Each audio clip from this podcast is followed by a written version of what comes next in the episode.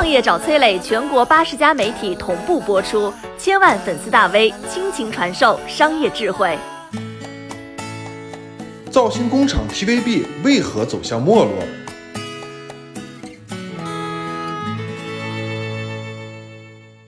浙江卫视、湖南卫视把鹿晗、蔡徐坤叫去表演胸口碎大石，有可能吗？不可能，对吧？明星和他们的粉丝都不会答应。但是当年有一家电视台可以在晚会上让周润发踩五层鸡蛋表演筷子插铁板，可以让梁朝伟表演用嘴拉小货车，甚至让刘德华表演胸口碎大石。这家电视台就是 TVB 香港电视广播有限公司。在我们的青春里啊，谁没追过几本 TVB 的热剧呢？《见证实录》《投降世界》《天龙八部》《金枝欲孽》，三十多年里，TVB 的经典港剧陪伴了一代又一代人。但是你现在再想想，上一次追 TVB 的剧是什么时候？想不起来了，对吧？TVB 的衰落可见一斑。二零二零年，TVB 全年的亏损高达二点八一亿港元，营收更是减少了百分之二十五点三四，断崖式下滑。一边是 TVB 在亏损，另外一边是 TVB 的老戏骨悲惨生活开始出现在了公众的视线里。有一档节目叫做《终老不易做》，里边记录的就是疫情期间失业在家的 TVB 老戏骨再就业的故事。这群人当中有《天龙八部》中神医安慕华的扮演者艾薇，《天龙八部》里尤坦之的扮演者麦长青，《见证实录》当中警察戏妈的扮演者张松之，六个平均年龄超过五十岁的大叔。不得不从头开始找工作，除了演戏，他们没有其他的技能和资源，只能选择最普通的工作。有的在烈日下送外卖，有的做洗碗工，连续洗十几个小时的碗，还在路边干起了推销。曾经的他们不担心收入，而现如今晚年的他们，在节目当中展现的是生存的卑微。你可能会说，哎呀，这种电视节目效果别当真。但是现实当中，TVB 老戏骨的结局比这还要凄惨。六百位艺人失业领救济金，TVB 老戏骨廖启智去世，终年只有六十六岁。TVB 一姐汪明荃更是在颁奖典礼上喊话：“可不可以给我们加一点点工资？”原来风光无限的 TVB 演员为什么这么惨？TVB 的经营下滑只是表象，更重要的原因是 TVB 的薪资模式。即使在 TVB 风光无限的时候，大多数演员其实都很悲惨。胡杏儿在参加《演员请就位二》当中就说过这样的一段话：在香港无线电视台的时候，你就是一只动物，你不会有选择权。这揭示了 TVB 的管理霸权。那 TVB 有多霸道呢？我们来看一下 TVB 的薪资构成图。整个金字塔尖端的是少数的一哥一姐，拿的自然是 TVB 最高的薪资。但是根据当年的媒体报道，当家花旦胡杏儿的片酬，哎，也不过只有一点二万港币美金。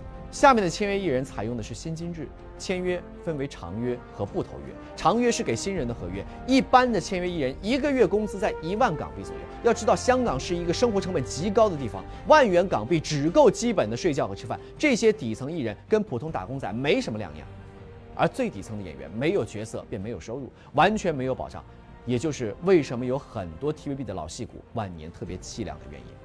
但即便是金字塔尖端的一哥一姐，也逃离不开被压迫。有报道就说啊，港版《西游记》为 TVB 带来了近两亿港元的收入，而作为主演的张卫健总片酬八万块。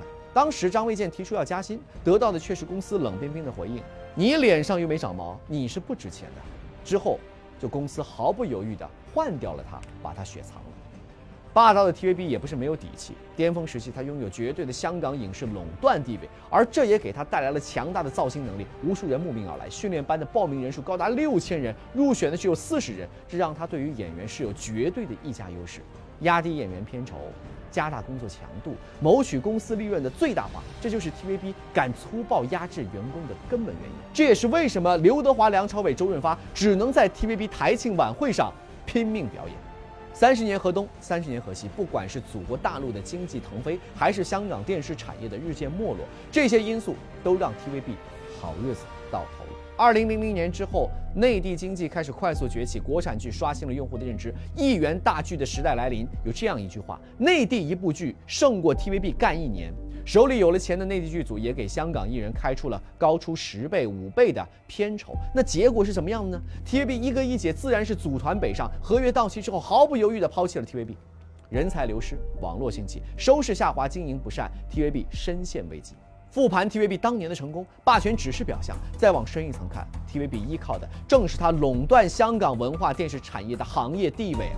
记得《冲上云霄二》放大结局的时候，免费电视收视的占有率百分之九十九，这意味着什么呢？打开电视机的观众全体只看一个台一部剧，这是缺少竞争之下 TVB 对优质剧集和演员绝对垄断的结果。TVB 垄断的行为早就被人总结过，不准部分合约艺人在其他台发声，禁止参加其他电视台的宣传等等四宗罪。